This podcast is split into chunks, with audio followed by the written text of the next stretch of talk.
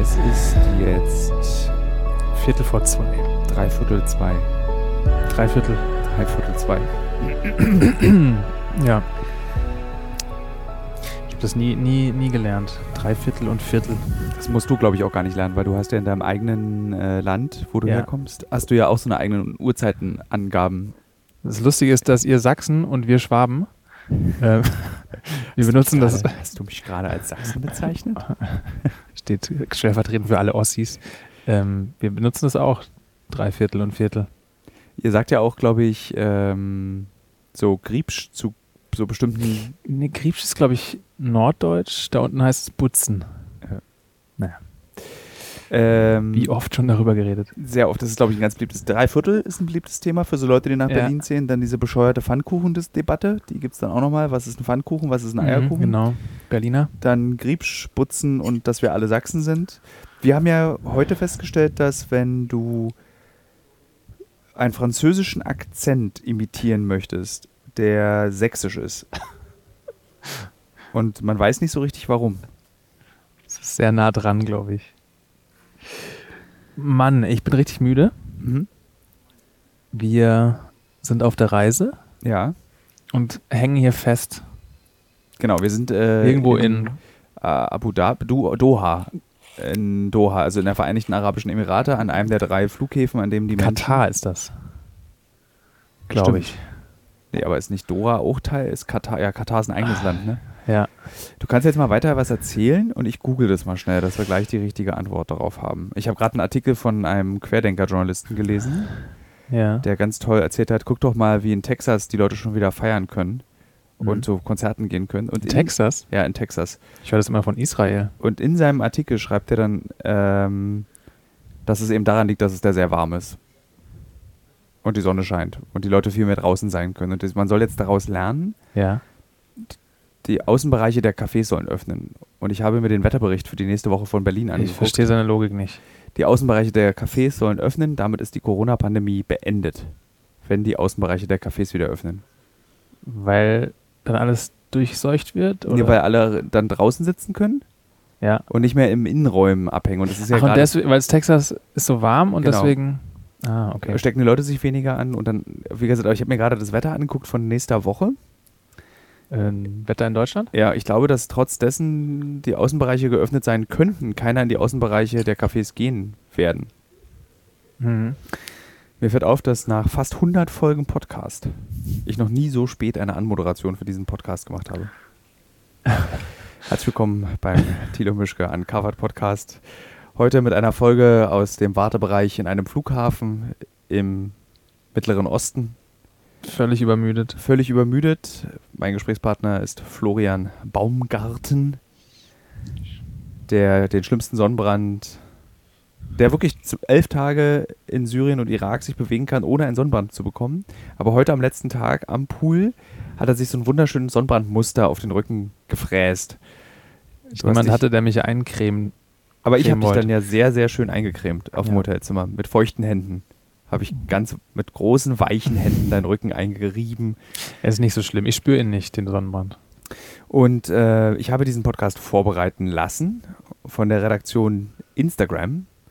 Ich habe äh, meine Userinnen und User gefragt, nee, Abonnentinnen und Abonnenten gefragt, ähm, Followerinnen. Followerinnen und Follower gefragt, ob sie uns nicht Fragen stellen könnten, weil ich wusste, wir werden sehr müde sein und kein vernünftiges Gespräch führen können. Und ich habe jetzt, ich glaube, Stand jetzt ungefähr 700 Fragen bekommen und wir könnten wahrscheinlich wirklich Fragen beantworten, bis der Flug geht in fünf Stunden. Mhm. Ich habe aber, glaube ich, darauf keine Lust. Ich glaube, ich würde irgendwie einschlafen. Wahrscheinlich ja. Und gibt es noch irgendwas, was wir erlebt haben, worüber wir reden müssen? Naja, dürfen wir nicht. Ist ja noch nicht. Wir haben ja. Nee, ich meine, wir haben ja im letzten Podcast auch nicht darüber gesprochen. Ich, Ja. ich meinte jetzt nicht. Wir arbeiten für eine Sendung, die noch nicht ausgestrahlt wurde. Genau, nee, ich deswegen- meine jetzt ja. nicht, ich möchte nicht, also, welche Schnittbilder hast du hergestellt? Wie war das Interview? Weil wir dieses, das möchte ich nicht besprechen, sondern gibt es Erlebnisse, die wir hatten, die unabhängig von Drehs waren. Wie zum Beispiel, dass du um 5.30 Uhr aufstehst und dein Co-Kameramann Michael Terhorst verrückt machst mit der Tatsache, dass du um 5.45 Uhr anfängst, dich zu stretchen im Irak. Und ich habe mich, als das erzählt wurde und Terhorst davon genervt war, dass du gestretcht hast, dich gefragt, wie laut stretchst du dich eigentlich? Ich weiß es nicht, ich war im Badezimmer stretchen. Und, Er war im, Nach im, im, im Schlafzimmer. und, und dann hast du, was? Ähm, Mobility for Runners. äh, so ein paar Dehnübungen, weil wir dann danach zusammen im Park laufen waren. Joggen waren, das stimmt. Ja. In, in, Im Irak, das war zum Beispiel ein schönes Erlebnis. Das war schön, Es ja. ist ein sehr, sehr groß, ist der größte Park Erbils, was auf Nummernschildern, die du auf Arabisch vorlesen kannst, Erbil heißt. Äh, und dieser Park ist für Jogger sehr verwirrend. Also ich hab, war, ich bin fünf Kilometer gelaufen und dann nochmal 30 Minuten durch diesen Park irrt, um den Ausgang von diesem Park zu finden. Das Komische war, dass es wirklich angelegt für wahrscheinlich eine Million Besucher mit, mit, mit 500 Spielplätzen und, und, und So und Seen, wo Seen man mit, mit baden kann. Tretbötchen und, Au- Zum Ausreiten, so eine Koppel gab's, ja, glaub ich, und auch. ganz, viel, ganz viele Rosen, die blühen. Ganz also, schön. tolle Bäume und und Insekten und, Wiesen, Vögel. die gemäht werden. Und, und wirklich auch viele Mitarbeiter. hunderte GärtnerInnen und äh, kein Ich glaube, tatsächlich einzigen Besucher muss ich dir da widersprechen. oder Besucherin. Hunderte Gärtner. Nee, ich habe auch eine Gärtnerin gesehen. Okay. Ich habe ganz viele alte irakische Männer in so kurdischer Superkleidung gesehen. Diese lustigen, was so Overalls sind mit so einem tollen Gürtel auf, groß, auf der Bauchmitte. Und so, einem- so davon habe ich ganz viele gesehen. Du hast recht, es ist ein Park für eine Million Leute und die einzigen Menschen, die in diesem Park waren, waren wir Jogger und die 100.000 Mitarbeiter. So viele Mitarbeiter waren es nicht. Aber mit diese wirklich überall an jeder Ecke ein Mitarbeiter, dann sind so Elektroautos durch die Gegend gefahren. Ja. in denen auch nur Mitarbeiter saßen. Also es gab kaum, ich würde fast sagen, gar keine Gar keine Zivilnutzer. Ja. BesucherInnen. ich versuche meine Sprache zu. ja, das ist ich richtig. Ich, versuch- versuche zu gendern. Es fällt mir noch sehr schwer. Man hört es. ähm, ich mach, äh, habe mich darauf geeinigt für mich selbst, dass ich einfach sage Besucher und Besucherin. Ich, ich mag diesen Gap, weil der ja auch noch mh, Da passen Noch natürlich alle anderen Personen die auch noch dritte rein. Option mit Ja, rein. mit divers und ähm, da passen die pass also ja, Und man ist schneller. Mensch ist schneller. genau. äh, das ist ein Erlebnis gewesen, dieser Besuch in diesem Park im Irak. Äh, die Rückfahrt aus Syrien hat sich als sehr problemlos gestaltet. Es gab eigentlich nichts, irgendwie keine großen Probleme mehr in Syrien. Wir haben das, was wir erreichen wollten, erreicht. Und äh, man kann das schon mal so ein bisschen anteasern. Es ist das, glaube ich, vorher noch keinem gelungen, laut unseres Journalistenkollegen in Syrien, der meinte, das sei noch keinem Journalistenteam gelungen. Das ist so ein schöner Galileo-Superlativ. Den können wir aber jetzt auch mal irgendwie ben- aneignen. Ja, dadurch jetzt, du darfst jetzt nicht mehr sagen, Das deswegen war's, ja, genau. bringt's, äh, bringt's den ZuhörerInnen auch ich nichts. würde einfach mal sagen, wir machen mal die erste, wie Friedrich Merz sagen würde, der CDU-Politiker und Idiot der CDU, äh, Fragenen. Oh Gott, ja. Das ist so ein furchtbarer Typ. Oh Mann. Ich glaube ja, dass der so ist wie Jan Fleischhauer vom Fokus, dass die das eigentlich alle nur spielen. Die wählen heimlich die Linke, aber spielen rechtskonservativ, weil sie die Aufmerksamkeit von ganz vielen Menschen dadurch bekommen. du meinst der März? Ja, Weiß ich nicht, da bin ich nicht Psychologe genug, um, um das zu durchschauen, aber ich glaube, ich, ich glaube, es ist simpler. Ich glaube, der ist tatsächlich so, wie er, wie er redet. bei Jan Fleischhauer bin ich mir ziemlich sicher, dass der, ähm, Dass der- dass der heimlich Linke wählt und gar nicht so rechtskonservativ ist, wie er so tut. Ja. Ich meine, er kann ja gerne rechtskonservativ sein, aber ich glaube es ihm einfach nicht.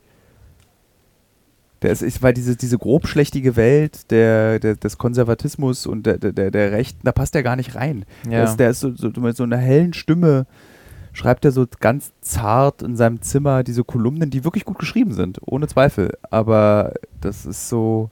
ich lese die nicht mehr. Okay. Kurze Zwischenfrage. Mein Ton klingt komisch, deiner klingt richtig gut. Möchtest du mal den Kopfhörer kurz aufsetzen und mir sagen, was da das Problem ist? Ich klinge so roboterstimmig und ich hoffe nicht, dass das so ist, wie es aufnimmt. Mhm.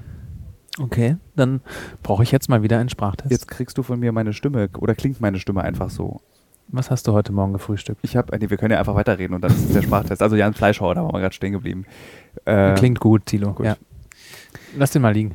Ähm, genau, und äh, genau, kommen wir zur ersten Frage. Ja. Ich mache das einfach nach diesem Zufallsprinzip. Ich öffne dieses Fragenfenster und äh, skippe dann so durch und da wo da wo es stehen bleibt, Gott, lese ich ist es- vor.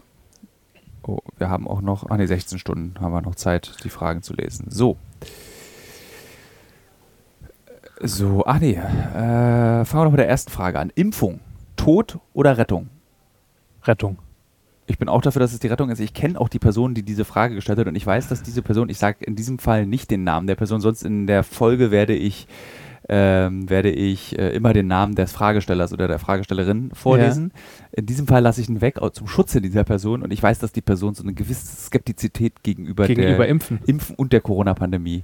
Es ist tendenziell eher eine Person, die von einer Plandemie sprechen würde. Ja, aber Impfen gleich tot äh, entspricht nicht meiner Erfahrung. Also, Wie Lebenserfahrung. viele, wie viel, ke- also ich weiß, dass es äh, der Schweinegrippe-Impfstoff hat bei nach der Impfung später ausgelöst, dass ein kleiner Teil von Menschen, nee, gar nicht mal so ein kleiner Teil von Menschen Narkolepsie bekommen hat durch die Impfung.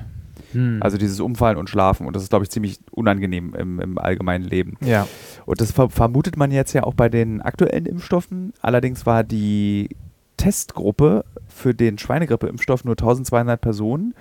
Hingegen der BioNTech zum Beispiel hatte 40.000 Probanden oder 30.000 bis 40.000 Probanden. Also diese Nebenwirkung hätte man schon festgestellt jetzt. Also ich bin auch eher der Ja, Typ. Weiß ich nicht. Das kommt Also- dann von irgendwelchen Schreihälsen, die verlangt, dass ihre, ihre Freundin die Babypille nimmt. Also es ist das ist völlig bescheuert. Ähm, ich bin tatsächlich, also da wir ja für unsere Arbeit auch viel geimpft werden müssen und, gemo- und auch Gelbfieber zum Beispiel Pflicht für uns ist in verschiedenen, vielen Ländern äh, Südamerikas und auch Afrikas. Ähm, und ich aber auch gerne geimpft bin. Also ich fühle mich tatsächlich sehr wohl mit ich habe einer auch, Impfung. ich glaube, ich habe auch jede Impfung, die man so kriegen kann. ich habe nicht japanische Enzephalitis, die habe ich Habe nicht. ich? Weil das ist, ich bin selten in Reisfeldern für über mehrere Wochen. Ja. Tollwut? Tollwut habe ich, das haben wir ja gemacht für, für irgendeine Reise, haben wir doch, haben wir doch alle unsere Tollwutimpfung uns nochmal Ich habe aufgefrischt. es für Syrien jetzt gemacht. Ah, okay. tatsächlich. Ich war kurz vorher beim Tropeninstitut. es ist ja, du herzt ja auch immer sehr gerne mit den Hunden.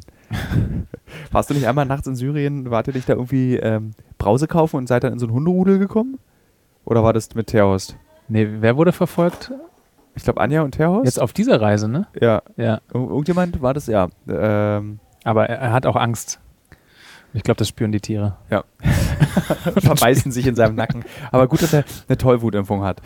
Ähm, aber wir haben für irgendeine Reise haben wir diese Tollwutimpfung uns geholt. Das weiß ich noch. Da sind wir in irgendein Land gefahren. Ich glaube, das war wirklich Darien Gap. Ja. Hast du Zecke? Äh, hier, wie heißt das? FSME? Nee, habe ich nicht, die Impfung. Hilft die? Ist das eine gute Impfung? Ja. Oder ist es auch so eine Wenn man in 30% Zeckengebiete geht? Pharma-Lobby-Impfung? Keine Ahnung. Machst du die Grippeschutzimpfung eigentlich jedes Jahr? Nee, das habe ich tatsächlich nicht gemacht bisher. Ich glaube, dass die Corona-Schutzimpfung so sein wird wie die Grippeschutzimpfung. Aber das Dass ist eine man jedes Erkenntnis, die, Jahr glaube ich, schon sehr viele andere sich, Menschen vor mir äh, auch hatten, ja. Corona-Impfungen. Also hier auffrischt. die Frage dieser Person, dessen Namen ich nicht sage, wir können beantworten, für uns stellt eine Impfung nicht den Tod dar. Der sondern- Tod zum Beispiel wird erreicht durch humane Papillomaviren, die man die Gebärmutterhalskrebs auslösen, und zwar alle 99% oder 95% aller Gebärmutterhalskrebse. Habe ich auch die Impfung? Äh, herzlichen Glückwunsch, deine Gebärmutter dankt's dir. Äh, habe auch gehört, dass es auch äh, im Zusammenhang steht mit Prostatakrebs. Und mit Rachenkrebs. Aber 90% aller Ja. Rachenkrebse bei Männern sind ausgelöst durch HPV-Viren. leider übernehmen die Krankenkassen das nur für Jugendliche bis, glaub Ja, weil da, glaube ich, wenn 15 der oder Zug so. abgefahren ist, wenn du es schon hast. Naja, ich weiß es nicht. Ich glaube, es, es schützt auch, wenn man es schon hat. Du, du glauben ist die beste Medizin. Mein Arzt hat gesagt, es ist sinnvoll, deswegen habe ich es getan. Äh, aber das, um, um die Frage nochmal zu beantworten, also sich nicht impfen zu lassen, ist die Wahrscheinlichkeit, dass du an einer Krankheit stirbst, größer als durch die Impfung selber. Also ich glaube, du stirbst an Gebärmutterhalskrebs als Frau nicht durch die Impfung, sondern durch das, was die Impfung verhindert. Es ist halt auch so, dass man eine Impfung macht, nicht nur für sich, sondern das, es ist eben wichtig, dass ganz, ganz viele geimpft sind, glaube ich. Ne? Ja. Das, darum geht es. Also weil zum Beispiel Gebärmutterhalskrebs wie Pocken äh, dadurch ausgerottet werden kann. Ja. Weil es eben durch ein Virus übertragen wird. Und das wäre ja eine schöne Sache. Also Impfung gleich Leben ist die Beantwortung dieser Frage. Jetzt mache ich das mal auf dem Handy-Display. Mhm. Wollte ich Stopp sagen? Ich tippe mit dem Finger drauf. JW unterstrich möchte gerne unsere beider Haltung wissen zu dem Aufschwung der Grünen. Ich glaube, wir sind jetzt nach letzten Umfragen bei 28 Prozent. Ja. Ähm, Da gibt es jetzt auch gleich so ein Querdenker-Meme dazu, dass das alles abgesprochen ist, weil bei 2017 Bundestagswahl die Grünen bei 9% oder 7% oder irgendwie so einstellig auf jeden Fall waren und jetzt bei 28% sind, was eine Steigerung von 365% wäre. Ja. Und Das kann ja nicht sein, das muss abgesprochen sein. Auch bevor ich dieses Interview mit äh, Annalena Baerbock, bevor ich diese drei Nachfragen an Annalena Baerbock gestellt habe, ähm, war schon, stand schon vorher fest, dass das alles abgesprochen ist, dass dann jetzt die Kanzlerin Baerbock heißt, dass das vorher schon festgelegt wurde, weil äh, Annalena Baerbock am Tisch saß mit wichtigen Leuten, weil sie sich das finanzieren lässt. Also, was sagst du zu diesem Aufschwung der Grünen? Die Grünen ähm, sind, waren mir immer sehr sympathisch. Also natürlich, die Partei hat sich sehr verändert. Je, immer, je größer sie wurde, man sieht es ja auch im Ländle jetzt, äh, mit Fred Kretschmann ist jetzt für mich eher ein, ko- eine konservative Figur. Aber ja, Wünschst du Ähm, dir, wünschst du sie dir, ich- lustigerweise hat sie, macht sie das Gleiche, was Merkel bei mir auch macht. Also, die Grünen sind nicht meine Partei. Und die CDU von Merkel ist auch nicht meine ich habe Partei. die früher sehr gerne gewählt, als sie so um die, um Ja. die äh, noch gekämpft haben, dass sie überhaupt über die Hürde kommen. Und äh, die kommen ja halt auch, das, das, ist- die waren ja auch echt ähm, krass drauf damals, ne? Noch radikaler auf jeden Fall. Radikal. Die kamen ja aus, aus der APO. Hm, vergessen, wie die, wie die Gründer hießen. Jedenfalls ähm, finde ich es gut. Beste Alternative. Man merkt dir die Müdigkeit. an. richtig müde. Du findest es gut. Aber was ich sagen wollte, ist, dass Annalena Baerbock das schafft, dass ich eine Part dass ich sie als Politikerin auf jeden Fall gut und wünschenswert auch für Deutschland als Kanzlerin empfinde, obwohl ich die Partei dazu nicht wählen würde. Und so ist es bei Frau Merkel, bei Angela Merkel ähnlich. Also ich möchte, würde die CDU nie wählen, war natürlich aber mit der Kanzlerschaft und mit den Schwierigkeiten, die in dieser Kanzlerschaft stattgefunden haben. Also wir fassen nochmal zusammen. Finanzkrise, sogenannte Flüchtlingskrise, Pandemie, Ja. und alle Dinge vor der Finanzkrise habe ich schon vergessen. Also so, die, ich meine, sie, irgendwie hat man das Gefühl, sie hat als Kapitän dieses Schiffs Deutschland, der MS Deutschland, Traumschiff, ähm, hat sie das schon ganz gut durchnavigiert in den letzten 16 Jahren. Hat sie ja. Das, der große Unterschied ist, dass ich äh, f- f- fast in keinster Weise hinter, der, hinter dem Parteiprogramm der CDU stehe, Ich glaube, aber Angela Merkel auch nicht. das Parteiprogramm der Grünen könnte ich zu 90 Prozent so unterschreiben. Warte mal, ich habe das Parteiprogramm der Grünen, äh, die 300 Seiten, äh, im Übrigen sehr nett für alle Wählerinnen und Wähler in Deutschland, äh, grob überflogen. Und ich versuche mal etwas zu finden, wo du sagen würdest, dem stimme ich nicht zu. Aber finde ich jetzt nicht so, äh, nicht um halb zwei nachts. Ja, macht den Valomat, würde ich sagen. Da kommt bei mir immer die Linke raus, aber die möchte ich bei mir nicht kommt wählen. auch die Linke raus am- an erster Stelle und danach kommen, kommen die Grünen. Also wie gesagt, ich finde, die Linke ist eine total interessante sozialdemokratische Partei, aber darüber haben wir auf der Reise ja auch gesprochen. Aber sie ist, sind eben, da sind mir zu viele Wirrköpfe. Das ist so, diese Mhm. Partei ist so wie die Linken sind, total zerstritten untereinander. Ja. Du verstehst überhaupt nicht, worum es geht, den Linken. Geht es denen um ihre eigene Richtigkeit der Haltung? Ja, vor allem die Altlinken sind manchmal unerträglich. Ähm, Weiß ich nicht. Ja, also es ist, ist nicht meins. Aber ich begrüße auf jeden Fall eine Politik in Deutschland, die ökologischer ist, die umweltbewusster ist. Äh, ich begrüße auch, und das werden mir wahrscheinlich Leute auch übel nehmen, wenn ich das sage, aber das Einführen von Verboten bestimmter Dinge. Ja. Also ich bin für das Verbieten von Plaste, von unnötigem Schmutz, Dreck. Ich bin allerdings auch für Atomkraft. Habe ich schon oft genug in diesem Podcast gesagt. Aber ich glaube, du wusstest es auch. ja, ja, da haben wir schon öfter drüber geredet. So, nächste Frage. Ja, bitte. Die hast du wirklich schön, schönes Gespräch, was hier stattfindet. Und stopp. Ähm, hm. Kascha Claudia möchte das für unser Statement oder unsere Meinung dazu wissen, ob Kinderfotos, und du hast ja ein Kind, ins Netz gehören oder nicht, Grundsätzlich grundsätzlich. ins Netz gehören. Sie meint wahrscheinlich Social Media, oder? Ja, ja, es gab ja jetzt, es gibt jetzt Steuerung F hat ähm, einen Film rausgebracht zum Thema, dass eben in pädophilen Netzwerken Ja. so k- f- aus sozialen Netzwerken Kinderfotos benutzt werden. Und dann werden so Kommentare drunter geschrieben und es wird dann so sexualisiert, was man auf dem Bild sieht. Ja. Ähm, und jetzt auch durch das, Ur äh, durch das Urteil über, äh, wie heißt der Fußballer? Erzähl da. ähm, Äh, Metzelder, ähm, der ja auch, glaube ich, solche re normalen Bilder, hat er gerade einen Kaffee weggenommen? Er hat einfach meinen Kaffee weggenommen, ja. Äh, dass so normale Bilder aus dem Internet eben sexualisiert wurden. Und da ist jetzt wieder so eine neue Debatte entbrannt drumherum, ob eben Fotos von Kindern ins Internet gehören. Ohne Ja. dass die Kinder ein Mitbestimmungsrecht haben. Weil die Eltern machen einfach das Foto. Ja, Und die erweiterte Debatte ist ja noch, ob es diese ganzen Momfluencer, jetzt fängt ja gerade so ein Putzigerät fährt vorbei. naja, puh. Kann man natürlich Also würdest den du Eltern dein nicht Kind vorschreiben. fotografieren und ins Netz stellen. Ich, ich mache sowas nicht, nee. Ähm, aber es gibt ja auch, äh, weiß ich nicht, da gibt es natürlich auch Unterschiede. Es gibt ja irgendwie, Instagram kannst du ja einen privaten Account haben und kannst ja dann irgendwie für den kleinen Kreis das machen. das stimmt, also auf geschlossenen Ähm, aber so ganz, ja, es gibt natürlich auch äh, Mamis und Daddys, die damit richtig hausieren gehen und, äh, Ähm, ja, ja, und auch Geld verdienen. Also es werden Geld ja- verdienen mit ihrem Lifestyle, mit Kind und so und da richtig, ja, finde ich nicht gut, aber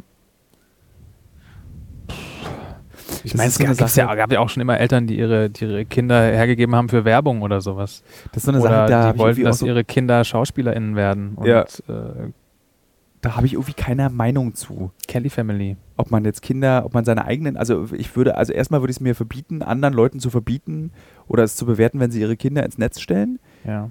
Ähm, ich glaube, die meisten Menschen wissen, dass es das gibt, dass Pädophile oder Menschen mit pädophiler Neigung s- Kinderfotos betrachten oder sie in ihren Foren teilen. Und das ist, wenn Eltern das wissen und trotzdem ihre Kinder hochladen, dann Mhm. haben sie da irgendwie ihren Deal mit gefunden.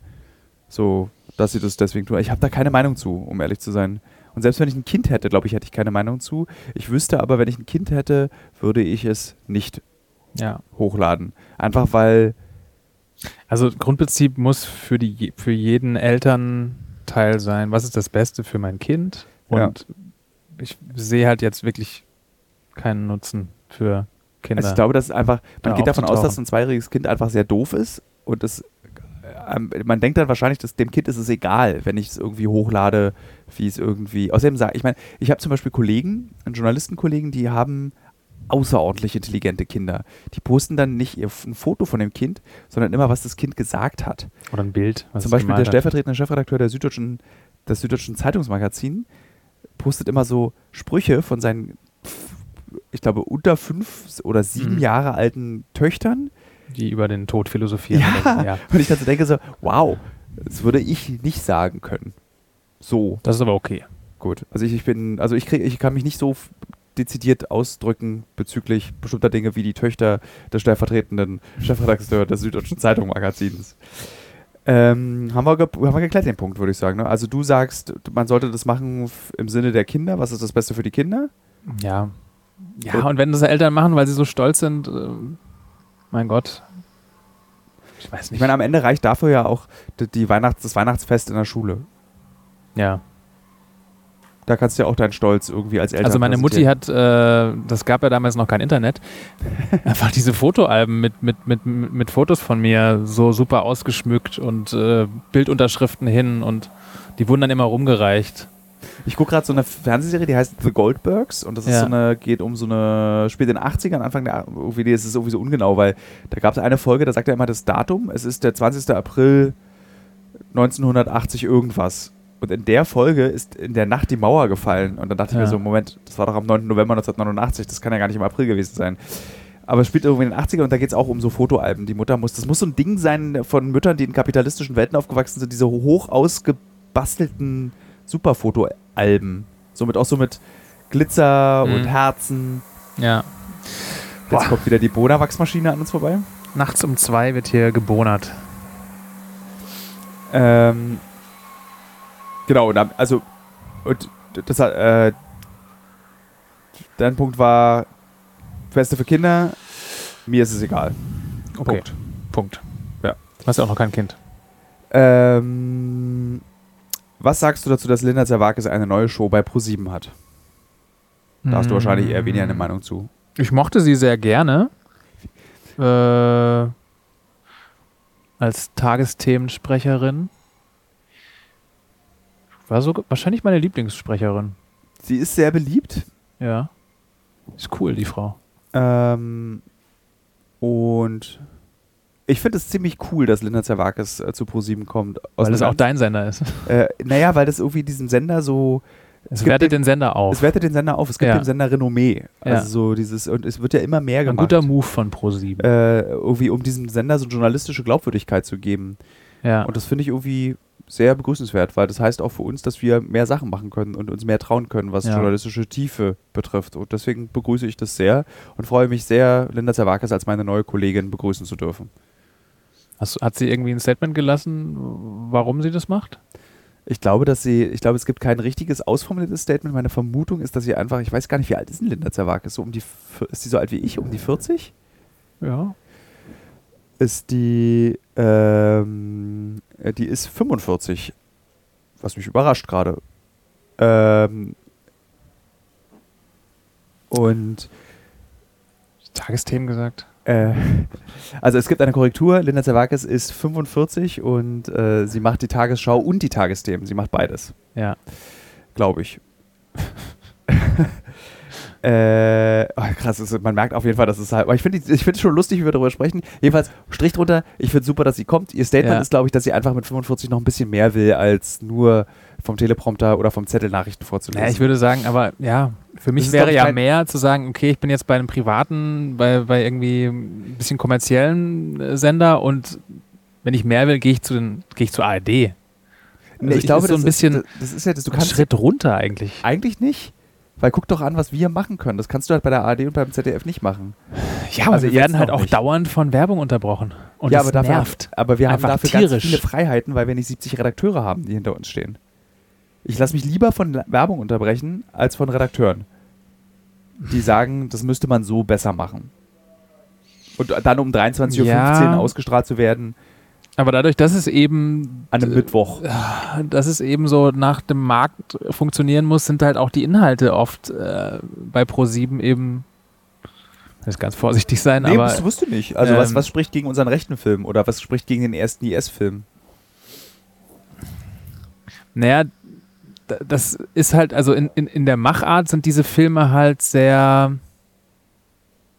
Es gäbe zum Beispiel keinen Platz auf Pro7 für, für, für ein bisschen ruhigeren Content. Ich glaube, also das schaffen über, wir. Ich glaube, ab nächsten Jahr können wir auch, wir können weiß ich nicht, ProSieben mal einen Dokumentarfilm, zwei Stunden, der über, weiß ich nicht, Klassiker, über einen Schafhirten Ja, in, weiß ich nicht, Ich glaube, das in geht. irgendwelchen Bergen. ich glaube, das könnte man langsam, könnte man sowas versuchen. ohne mal. irgendwie dramatische Mucke drunter, ohne, Das bringt mich auf die Idee. ohne irgendwie äh, Sprechertext, der einem noch alles tot erklärt. das könnte man einfach mal vorschlagen, dürfen wir für. Ja, da würden ja alle abschalten. Die, die Aber sind lass ja, uns doch mal sind ja ausprobieren, so dran um 23 gewöhnt, Uhr dass da irgendwie irgendwie der- der- Cliffhanger und dann bam, Werbung rein und ah. oh, Der, der, der, irgendwie der, der klassische Dokumentarfilm, den eigentlich keiner gucken will. So in Schwarz-Weiß, mit, mit keinem Sprecher, aber mit atmenden Menschen. schwarz-weiß. Aber, dass man, aber warum nicht? Einfach mal ausprobieren. Also es schadet ja auch nicht. Jedenfalls, Linda Zerwakis ermöglicht uns auf ProSieben schwarz-weiße Dokumentationsfilme über Schafshirten, Meinst bei du, die denen Macht viel hat sie? geatmet wird. Mal gucken. Äh, nächste Frage. Was ist das beste und schlechteste Videospiel? Gott, da bist du Fachmann. Fang Du mal an. spielst ja auch Videospiele. Das Beste. Videospiel. Videospiel klingt so ein bisschen anders als, als Computerspiel. Das meint alle Computerspiele. Alle, alle. hm. Ich glaube, das, was, das, das Beste für mich war, glaube ich, immer und ist immer noch äh, Sid Meyers Alpha Centauri. Wirklich? Ja. So ein Strategiespiel. Ja, ja, ich kenne das. So, so ein Weltraum- Vorgänger Ding. von Civilization. Ja, nee, Doch. nee, Civilization ist uralt. Ich habe Civilization 1 schon in den 90ern gespielt und Sid Meier's Alpha Centauri ist von 2006 oder so. Ja? Ja. Okay. Nerd. Na gut.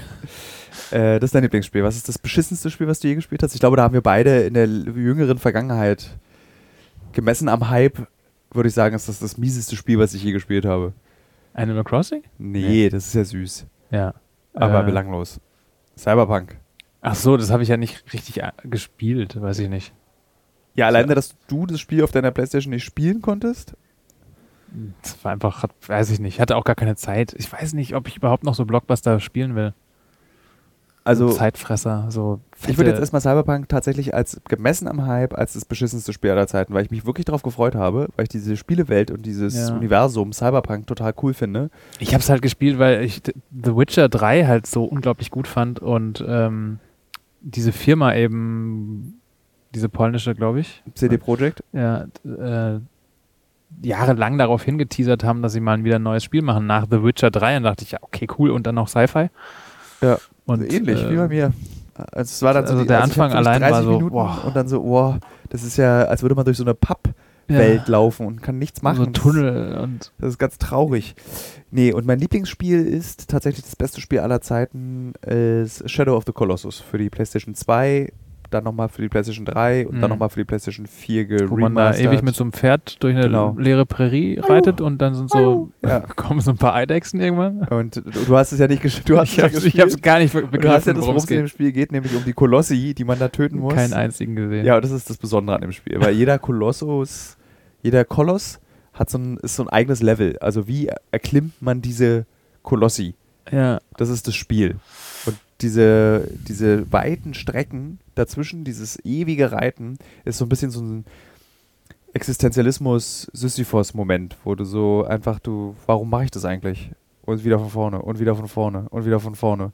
Und das ist ein sehr besonderes Spiel, was dazu geführt hat, dass ich, als ich es auf der PlayStation 2 durchgespielt habe, am Ende geweint habe.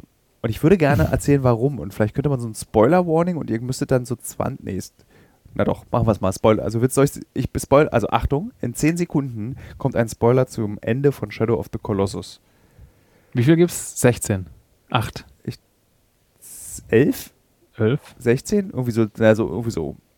Darf ich raten? Zehn. Um, Du besiegst den letzten Koloss? Nee, warte, lass mich da erstmal runterzählen. Achso. 10, 9, 8, 7, 6, 5, 4, 3, 2, 1. Spoiler beginnt jetzt. Du tötest alle Kolossi. Das Fiese ist ja, jeder Koloss ist lieb. Jeder Koloss ist der letzte seiner Art. Und du tötest sie ja alle, um die Um, Prinzessin, um deine große Liebe wieder um die zum große Leben Liebe zu wieder erwecken. zum Leben. Ja. Genau. Was du dann auch schaffst. Problem ist, dass du durch das Töten der Kolossi so eine Art negative Energie in dir aufnimmst. Mhm. Und du stirbst dann. Die Prinzessin wacht auf, kriegt nicht mehr mit, dass du sie gerettet hast. Das Einzige, was sie dort sieht, ist, dass aus dir wiedergeboren so ein Mini-Koloss entstanden ist, den sie zurücklässt. Oh. Den sie auch noch zurücklässt. Aber sie weiß, dass es du bist. Nee. Auch nicht. Nee. Das ist Ah, Eine tot ganz traurig. traurige Liebesgeschichte. Das, das, das, das, ist jetzt es. äh, Spoiler-Ende. ja. So. Ähm, Würde ich sagen, haben wir Videospiele abgehakt. Mhm. Was gibt es noch so für Favoriten? Ich liebe Civilization 6. Ich dachte, wir haben ich es habe abgehakt. so gerade mal Lust, über Videospiele zu reden. Aber ich glaube, das finden ganz wenig Menschen interessant. Aber ich finde, Mario Kart 8. Mario, aber das ist so, ja, ich mach das, besp- ich glaube, ganz viel gespielt Mario Kart 8, aber es ist so eigentlich auch doof. Ja. Ich drücke hier wieder auf die Loskiste der sehr tollen Fragen. Mhm. Wieso, wieso eine Zeit, in der vieles stillsteht, trotzdem so schnelllebig ist und Zeitgefühl in Corona-Zeiten? Ich glaube, das sind zwei Fragen. Also Dragonfly Stories möchte von uns beiden wissen. Warum alles gerade, st- es steht ja alles gerade still und warum fühlt sich das trotzdem so schnelllebig an? Mhm. Ich glaube, dass es die Zeit, das ist nicht schnelllebig, sondern dadurch, dass unser Leben all- sehr gleichförmig ist, f- vergeht die Zeit schneller. Wenn du immer das Gleiche jeden Tag erlebst, fasst dein Gehirn das als ein Erlebnis zusammen und dann f- werden Zeiträume einfach vergehen schneller. Deswegen, äh, meine persönliche Theorie ist ja auch, warum man, warum alles so schnell geht, umso älter man wird, ist, weil alles, was du erlebst, umso älter du wirst, schon mal erlebt hast Ja. und somit ist es ein kurzes Erlebnis. Deswegen mag Aber- ich es in meinem Leben immer wieder neue Aufgaben reinzupacken, damit sich mein Leben verlangsamt. Die Frage bezieht sich natürlich auf, auf, auf die Pandemie und auf Lockdown, Das oder? ist der zweite Teil der Frage. Warum, wie ist das Zeitgefühl, unser beider Zeitgefühl in Zeiten von Corona? Hm. Aber eigentlich habe ich, glaube ich, jetzt meine, meine Annahme ist, hat, glaube ich, beides beantwortet. Die Wiederholung macht's Gleichförmig und damit schneller. Ja, aber die, die Wiederholung hättest du ja auch ohne Pandemie, oder? Dieses Hamsterrad, was wir Ja, haben, ja. ist doch auch ist doch immer da. Aber wenn Aus du jetzt dem zum wir Beispiel ausbrechen 20 sollten. wärst, ähm, würdest du halt so viele neue Sachen erleben, das würde sich immer, es würde sich, also ich, so diese Epoche von 20 bis 30 Ja. fühlt sich ja unglaublich lang in meinem Kopf an. ja. Von 30 bis 40 schon erheblich kürzer. Das ist eine Altersfrage. Ja, weil du, weil du, weil du keine weniger neue, obwohl wir eigentlich ziemlich viele neue Erlebnisse in unserem Leben haben. Ja. Hm, dann klappt diese. Ich habe mein Leben war immer so wie so ein, so ein RAR-Archiv. Also wie so Packen auf dem Computer funktioniert. Ja. So, die gleichen Dinge werden übereinander gelegt und beim Ex Entpacken werden sie wieder auseinandergezogen. Ja. Ja, ich glaube auch bei mir, beim Älterwerden ist auch so, dass ich, dass es tatsächlich die Zeit, dass die Zeitabstände immer, also dass die Zeit, Zeit schneller vergeht irgendwie, ne? Ja. Und ich habe eigentlich auch mit der Pandemie jetzt keinen großen Unterschied jetzt. Also f- für mich ist halt so, okay, die Läden haben halt zu. Und die Clubs und Theater, es schläft Und gerade so Cafés. ein bisschen und Cafés. Das ist das, was mir am meisten fehlt, mein Ähm. Kaffeebesuch. Ja, dass man eben, dass man eben Freunde und Familie nicht treffen kann. Aber dadurch, dass ich eh nicht so ein super sozialer Mensch bin und eher so ein introvertierter Typ, ja, Was fehlt dir am meisten? Mm.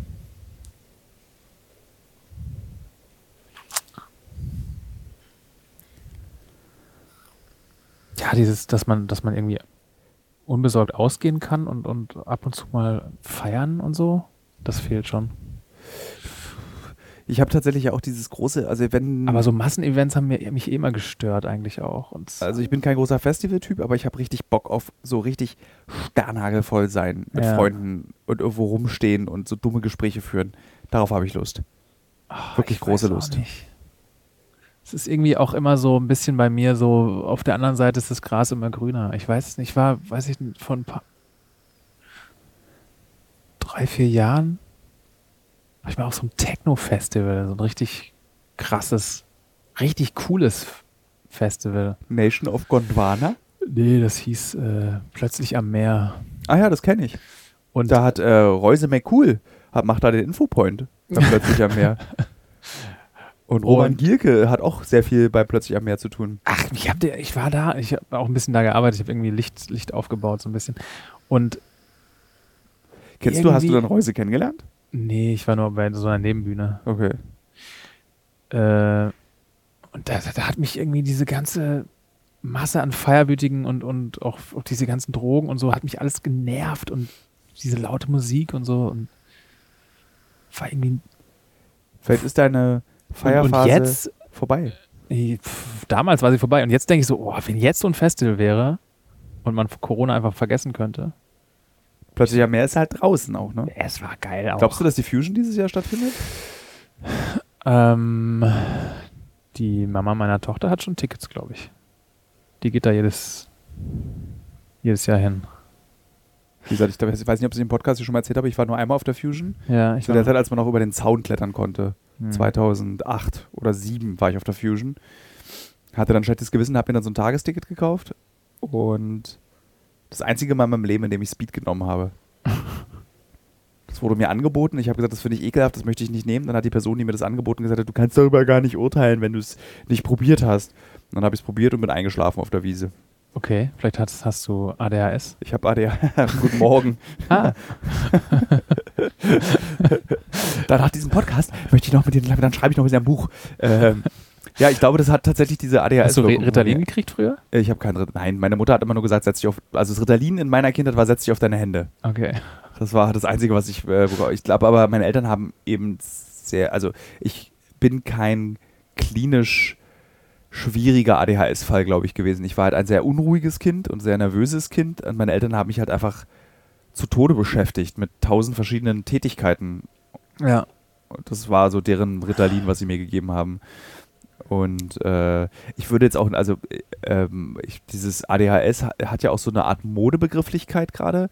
Und das ist ein bisschen gefährlich. Und ich würde sagen, ich habe ADHS, aber ich habe es nicht so, wie ich me auch Menschen aus meinem Umfeld kenne, die ADHS haben, die wirklich darunter leiden, wo das einfach wirklich kein gutes Leben mehr ist. Ja. Das ist in meinem äh, Leben. Ich habe gute Mechanismen entwickelt, um diesen Lärm, der auf mein Gehirn einprasselt, runter zu dimmen mit bestimmten Dingen, die ich tue. Also zum Beispiel ein, Ar- ein Arbeitstag bei mir sieht total verrückt aus. Ich stehe halt sehr früh auf und fange zwölf Sachen gleichzeitig an und fa- und diese zwölf Sachen ver- mache ich alle wie so eine wie so eine Helix eigentlich so. Und alles verzahnt sich miteinander, obwohl es nichts miteinander zu tun hat. Also Aber so, du kriegst auch vieles fertig. ich krieg vieles fertig dann. Also es Das heißt, dauert du halt alles ein bisschen länger und Kanalisierst es quasi in Produktivität. und ich kann, es muss immer schnell gehen. Also ich kann nicht lange mich mit einer Sache beschäftigen.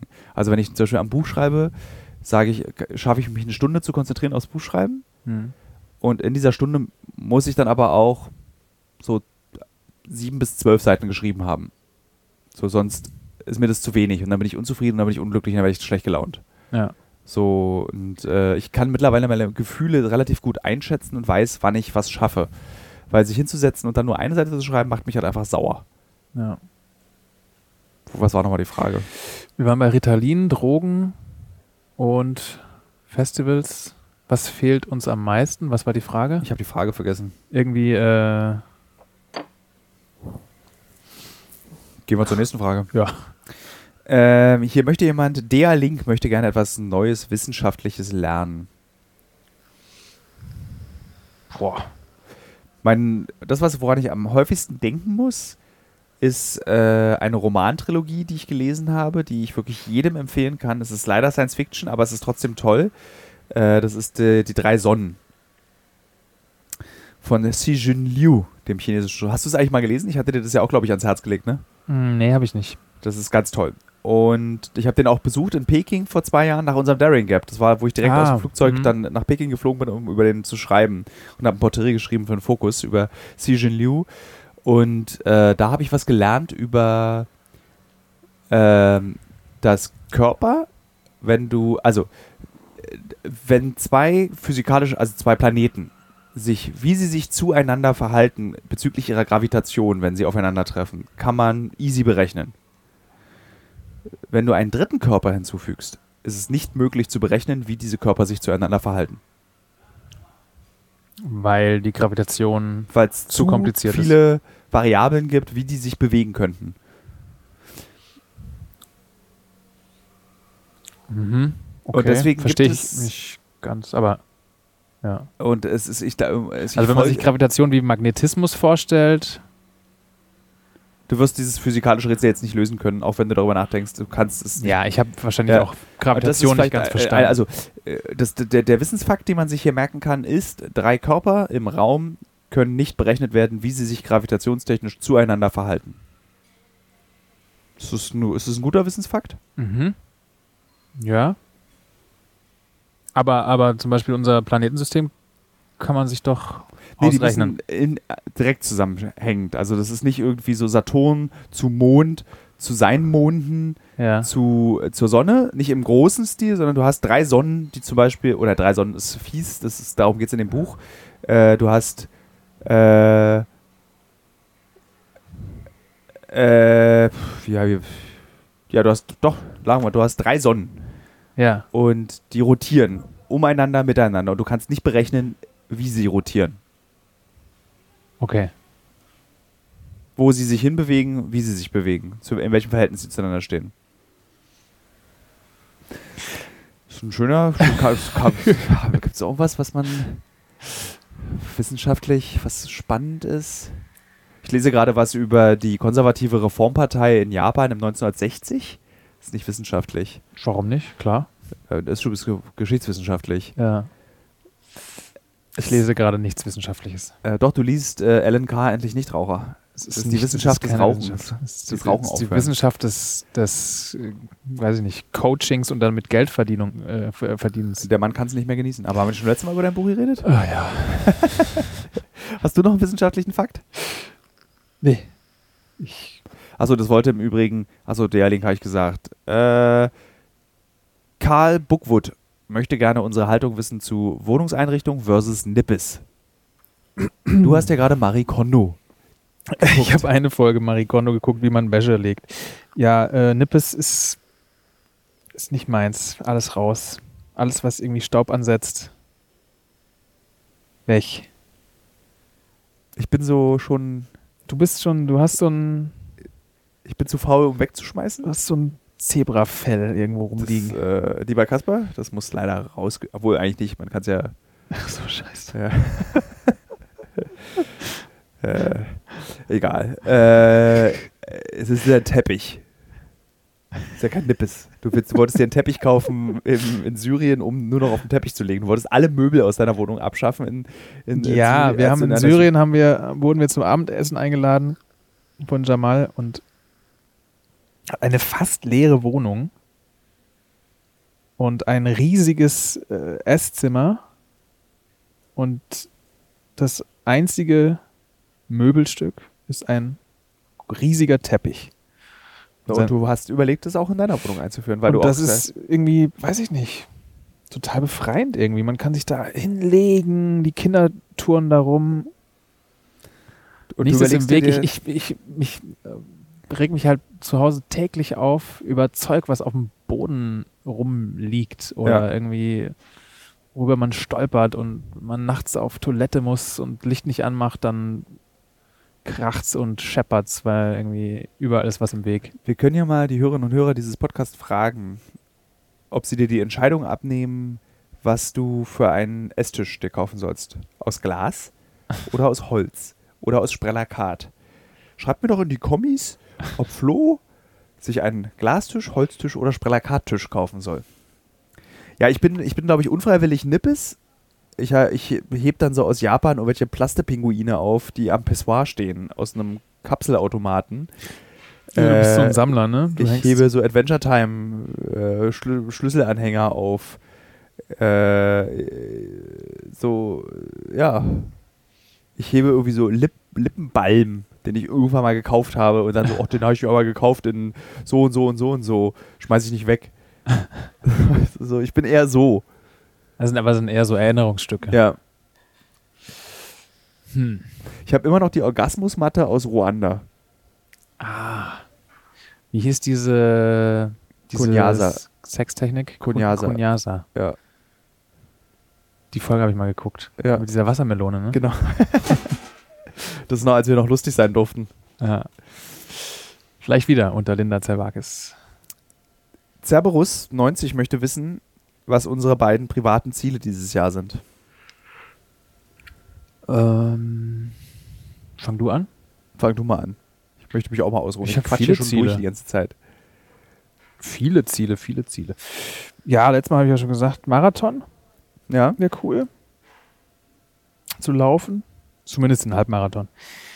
Ähm, was noch? Ich wollte jetzt mal nach diesen vielen, vielen Reisen in die arabische Welt, wollte ich jetzt echt einfach mal so einen Grundkurs Arabisch machen, weil jedes Mal, es ist, ich finde es so Panne, dass wir so eine Lingua Franca nicht mal ansatzweise verstehen. Immer wenn wir in Syrien sind, Irak, wir können nicht mal Hallo, Danke und Tschüss sagen. auf Kurdisch. Spaß. Ja, Spaß, Danke. Oder unser allgemeines Wort, was östlich der Grenze, also eigentlich ab Frankfurt oder wird es benutzt. Ja. Bosch Bosch. Bosch, Bosch. Roche, Bosch. Nee, Roche, Bosch. Was war nochmal Roche Bas? Guten Tag, glaube ich, auf Kurdisch. Ähm, ja, aber die können alle perfekt auch Arabisch. Die meisten Ja. Kurden. So. Das würde schon sehr helfen. Das sind zwei sehr schöne private Ziele. Ähm, was noch? Mich in der KSK anmelden. Äh, ich möchte gerne dieses Jahr mehr Pflanzen pressen. Ernsthaft? Ich habe ja bei mir sind ja In private so Büchern? Ziele. Oder Ja. hast du so echte Pflanzenpressen? Ich habe eine echte Pflanzenpresse. Äh, natürlich habe ich eine echte Pflanzenpresse. Das Also, fällt dann wieder unter Nippes, was da Nein. rauskommt. Was Also- machst du mit den gepressten Pflanzen? Ich rahme die ein und hänge die an. Ich habe in meiner Wohnung hängen überall gepresste Pflanzen aus allen Ländern. Mhm. Meistens vergesse ich die dann aber in den Büchern, die gepressten Pflanzen. Äh, und finde dann irgendwann immer so, wenn ich nochmal ein Buch irgendwie rausziehe, ach, Klatschmohn aus Afghanistan. Den wollte ich eigentlich einrahmen. Mache ich nachher. Und wieder vergessen. Ähm, aber ich finde auch, also ich finde, in jeden Haushalt sollte eine Pflanzenpresse gehören. Meine Mutter hat mir jetzt äh, eine, eine Kresse, Kresse, wie heißt das Zeug? So, so eine, oh, bin ich müde. Wo man Kresse anpflanzt auf verschiedenen Etagen. Watte? Auf Watte, ja. Ja, also Watte heißt es, was du suchst? Nee, so ein Plasterturm mit verschiedenen Etagen. Kresse, Kresse, Haus. Kressturm, Kressehaus, ich weiß nicht. Ich Das weiß Haus der nicht. internationalen Kresse. Da treffen sich die Kressevertreter je- der jeweiligen Länder. verschenke ich das Ding. Hast du eigentlich auch einen Kresseausweis? Habe ich ja. Ja, gut. Bei Verdi oder Deutscher Bei Journalistenverband? Verdi. Ich bin ja Mitglied bei Verdi. Ähm, ja, nee, Kresse anpflanzen gehört nicht zu meinen Hobbys. Kresse trocknen? Kresse pressen? Ja, Kresse pressen ist auch jetzt eher uninteressant. Ich habe jetzt aus Syrien keine Blüte mitgebracht, fällt mir gerade ein. Normalerweise bringe ich mir immer aus jedem Land eine Blüte mit. Und da war eine sehr schöne Blüte. Kannst du dich erinnern? Diese, diese, ach nee, das war im Irak, diese eine Blüte. So eine sehr, so, die aussah wie so ein Pfeifenreiniger. Er bonert schon wieder. Äh, nächste Frage? Ja. Du bist schon, ich merke schon, du bist ja schon Aber so deine längst an- Ziele hast du. Ach, nur Pflanzen pressen. Pflanzen pressen. Achso, ich wollte noch erklären, dass eben meine persönlichen Ziele oft meine Arbeitsziele auch sind. Also bei mir ist es einfach sehr vermengt miteinander. Also ich kann das, ich will mein Buch zu Ende schreiben, definitiv dieses Jahr. Ja. Und das ist für mich ein genauso privates Ziel, wie es ein Arbeitsziel ist, aber es bedingt mich halt, wenn ich schreibe oder einen Film mache oder einen Podcast mache, dann ist es ja immer so auf so einem schmalen Grad zwischen Privat und Arbeit. Also so, oder gar nicht mal so ein schmaler Grad. Das ist eigentlich alles privat, was ich zur Arbeit mache. Ja. Ja. Deswegen kann ich das bei mir nicht so richtig trennen. Äh.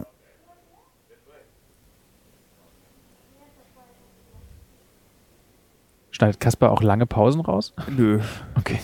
Äh, Äh, du kannst ja einfach, du kannst normalerweise, also ein Utah-Gast, ne? der würde jetzt da reingrätschen. Der würde und reingrätschen, damit ich in anfangen, Ruhe die nächste irgendwie- Frage aussuchen kann. Plopp, da Oh. ist sie.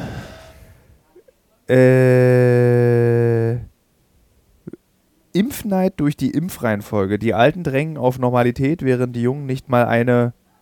Punkt, Punkt, Punkt. Möchte Impfneid. Bettina Appatsch wissen. Ob wir impfneidisch sind? Bist du impfneidisch? Nee. Bin grundsätzlich, glaube ich, kein besonders neidischer Mensch. Ich fand es absolut richtig, dass zuerst die gefährdetste Personengruppe oder gru- die gefährdetsten Personengruppen geimpft werden. Ja. Und finde es natürlich auch richtig, dass wenn man nicht, wenn man nicht mehr infektiös ist oder wenn man halt geimpft ist und dadurch weder für sich noch für andere eine Gefahr darstellt, dass man dann auch wieder in den Club gehen sollte. Ich bin Also können total- jetzt, die Alten können ja jetzt mal Party machen. Ich bin auch so absolut dafür, dass alle, die geimpft sind oder genesen sind und eine Impfung bekommen haben, äh, sofort alle Rechte wieder bekommen und die, die nicht geimpft sind, sich nochmal ein bisschen zurückhalten müssen. Ich finde ist auch wieder so ein bisschen so, also dieses, dieses, dieses Neid-Ding ist auch so ein bisschen so ein Ja, Mickey Beisenherz hat was sehr Lustiges Oh, dazu geschrieben. ein Sagt man, der Usus hat so Allman-Move. sechs Tage gedauert von wir haben nicht genug Impfstoffe, wir versagen zu ich bin impfneidisch. Das ist so ganz faszinierend in Deutschland einfach. Ja. Also wir sind beide richtig, der Meinung. richtig schön deutsch, ja. Ja. also Vorgartenkrieg. Das beste, Picksnap 7 möchte von uns wissen, das beste und das schrecklichste Essen, das ihr unterwegs neu kennengelernt habt. Lass mal das neu weg, kennengelernt habt. Beste und schrecklichste Essen. Bei dir ist es ganz schwierig. Du bist ja so schon so ein Waschbär eigentlich. Ja, Also du isst ja auch Knochen. habe ich, hab ich auch schon, ja. Äh, pf, weiß ich, die- Also du isst schon sehr viel, sehr freudlos, finde ich. freudlos. Ja, du isst es einfach alles auf. Ist jetzt- Ich habe dich jetzt noch nie so irgendwie so, "Mm, dieses Lamm ist das köstlichste Lamm, was ich je Doch, gegessen ich, habe. doch, wenn das schmeckt, dann genieße ich das auf jeden Fall. Aber ich habe leider tatsächlich so dieses Ding, äh, alles muss aufgegessen werden, diesen Glaubenssatz. Ja, und du Nichts isst ja darf du wegkommen. isst- Essen ist heilig und auch- äh, Ja, ist auch richtig. mh, Hm, Ja, du isst halt, das Problem ist, dass du von sechs Leuten das Essen aufisst, ja was und dann, dann dazu führt, dass du einfach dass ich krank werde. krank wirst. Ja. Nee, ich bin besser geworden jetzt auch. Bist du wirklich? Ja.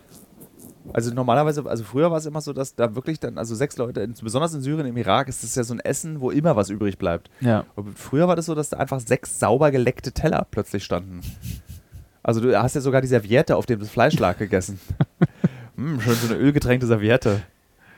Ich, war- ich habe auf jeden Fall das ekligste, was ich, es gibt wirklich eine Essensgrenze, die ich nicht essen kann. Ja. Das sind diese angebrüteten Eier, Batalong oder so ähnlich, oder Papalok oder Tak- Takalok, äh, Papabok aus den Philippinen. Ja, Das kenne ist ich so ein nicht. Ei, wo einfach ein Küken schon angebrütet ist. Ah. Und Michael Theos hat es gegessen, es hat ihm köstlich geschmeckt, weil er meinte, es schmeckt so wie ganz zartes Hühnchen, weil die Knochen noch nicht fertig sind. Du kannst dann so essen Ah.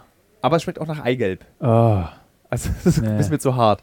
Und tatsächlich als großer Freund der Insekten habe ich in Kolumbien mal angeboten bekommen Käferlarven, also so fette Käferlarven, so daumendicke Engerlinge. ja. Und ich dachte so, ja, ich meine, wenn die Leute das hier essen, dann schmeckt das bestimmt gut. Dann ist es, wenn es so angebraten ist, kann es ja gar nicht so schlecht sein. Es ist schon auch so, dass der dann so aufplatzt in deinem Mund und dann so dieses Käferlarven-Blurk, was der so in sich drin hat, in deinen Mund läuft. Ja. äh, Das ist auch nicht so geil gewesen. Und dann, und ich konnte mich auch nicht klammern an dieses. Ich habe auch schon mal Varan gegessen und solche Geschichten und das schmeckt halt alles wie Hühnchen. Und Ja. das kannst du bei Käferlarven nicht. Das schmeckt halt einfach nach Waldfuß. Wo waren die Larven? Äh, Kolumbien. Kolumbien. Unter einer Baumrinde. Ich war mal auf Drehreise in China vor einigen Jahren. Da war, davon weiß ich noch, es gab einmal dieses tausendjährige Ei, Ja. ist irgendwie so eingelegt und weiß Schwarze ich nicht, Eier sind so das, ja. schwarz sind die und uralt. Und so also nicht schmierig. tausendjährig, aber irgendwie Genau, einfach. Das, das, das kommt- ist ja dann so ganz. schmeckt ganz furchtbar und ist so ganz, äh, also es hat mir nicht geschmeckt. Das habe ich ganz auf meiner komische Weltreise hab ich ein Konsistenz. tausendjähriges Ei gegessen. Und dann hatte ich da auch noch hm, irgendwie Reis mit, ich glaube, das waren irgendwie, es war so eine Mottenart, aber mit Flügeln auch und, und Ei drin. Ich habe das auch gegessen, aber es, es war schon auch eine Überwindung, die, die Insekten zu sehen und, also, und dann zu zerbeißen. Also grundsätzlich esse ich ganz gerne Insekten, Ja. aber es muss halt durchgebraten sein. Also es muss fest sein. Es darf nicht diesen Insekten. Mhm. Schmier haben. Und oft schmecken Insekten auch einfach so, wie man so, so die, die Rückseite eines Kleiderschranks, der lange nicht bewegt wurde. So Ja. Staubig und muffig. Aber so, soll eine sehr gute Proteinquelle sein. Äh, so, jetzt kommt noch zwei Fragen, dann haben wir es haben wir's geschafft. Äh, nehmen wir doch mal die hier. Worauf freust du dich am meisten? Laura the Explorer 84 möchte das wissen. Worauf freut ihr euch am meisten, wenn ihr wieder nach Hause kommt? Meine Tochter. Ich freue mich am meisten auf. Jetzt in diesem Fall auf Frühling in Berlin. Das mag ich schon sehr. Da freue ich mich sehr drauf. Hm. Und Laura the Explorer 84 adressiert auch dich ganz konkret mit einer Frage. Hat Florian mit dem Rauchen aufgehört durch das Buch von Ellen K. Ah. Äh, das kann ich noch nicht sagen. Also der äh, sagt ja, man soll nicht aufhören zu rauchen, bis man die letzte Seite gelesen hat. Ich konnte mich nicht ganz durchbeißen. Ähm, allerdings habe ich jetzt die letzten drei Tage gar nicht geraucht und davor auf der ganzen Syrien-Reise auch immer nur eine oder zwei am Abend. Ich bin mir nicht ganz sicher, wie das ist, wenn ich jetzt nach Hause komme und mein Küchenfenster sehe, wo ich immer stehe und rauche, ob ich das dann nicht aufreiße und mir sofort eine Kippe in den Mund stecke. Ich, ich glaube, jeder möchte es wissen. Und kommen wir zur letzten Frage. Ah. Es ist vollkommen egal, was wir besprechen sollen, sondern wir sollen laut J. Jakobüte Ja. Ein Lied sieben singen. Stunden miteinander sprechen. Oh. Und liebe Frau Vielleicht ist Jakob- Jakobüte, ich muss dich enttäuschen, wir hören an dieser Stelle aus. Obwohl, ich habe noch Lust auf eine letzte Frage. Ähm, was ist die Geschichte, die du f- dann später mal deinen Enkeln erzählen wirst? Nur eine Geschichte? Da gibt es irgendwie eine coole Anekdote, bei der du weißt, das ist auf jeden Fall die, die ich meinen Enkeln erzählen werde. Boah. Eine coole Anekdote. Hm. Wie euer Opa mit dem Buch Alan K. zum Nichtraucher wurde. Weiß ich nicht. Ja, der- Mir fällt gerade einer ein. äh, Ich war drehen in der Ukraine, nicht, mit- nicht mit dir. Ähm, und wir sind da immer, natürlich auch immer eingeladen worden. Und äh, das war so ein Dorf und da brauen die Leute ihren oder brennen so einen ganz harten Schnaps. Und ähm, haben uns da abgefüllt, das ganze Team. Also wir waren ein sehr kleines Team. Eigentlich nur zu zweit, der Regisseur und ich. Und sind dann ähm, zu unserer Protagonistin nach Hause gelaufen. Die war auch schon ganz schön angetütert und da haben wir auch geschlafen. Und dann bin ich irgendwie, ich war so besoffen, es war, äh, genau, es war Winter war minus 20 Grad draußen, alles eingeschneit und Eis. Und ich muss dann nachts nochmal rausgegangen sein, weil die haben ähm, so Plumpsklos draußen und wollte irgendwie auf Toilette. Und bin dann anscheinend irgendwie falsch abgebogen und bin zum Fluss runter und habe mich da einfach in den Schnee gelegt bei minus 20 Grad und bin selig eingeschlafen. Crazy. Und äh, der Regisseur hat schon gepennt und die, unsere Protagonistin, ähm, die Herren des Hofes, also 1,90 Frau, scheint aus irgendeiner Intuition heraus nochmal nachgeschaut zu haben, ob ich auch im Bett wa- äh, sei und hat dann gesehen, das Bett ist leer und hat mich dann gesucht und hat mich dann ins Bett getragen. Und ohne diese Frau wäre ich Tot. tot, wäre ich gestorben, ja. Das ist eine ganz tolle Geschichte. ja. Vielen Dank, lieber Flo, dass du Gast warst. Du wirst ja jetzt äh, einen anderen Dreh machen, einen Kunstfilm. Dann können wir leider keinen Podcast machen.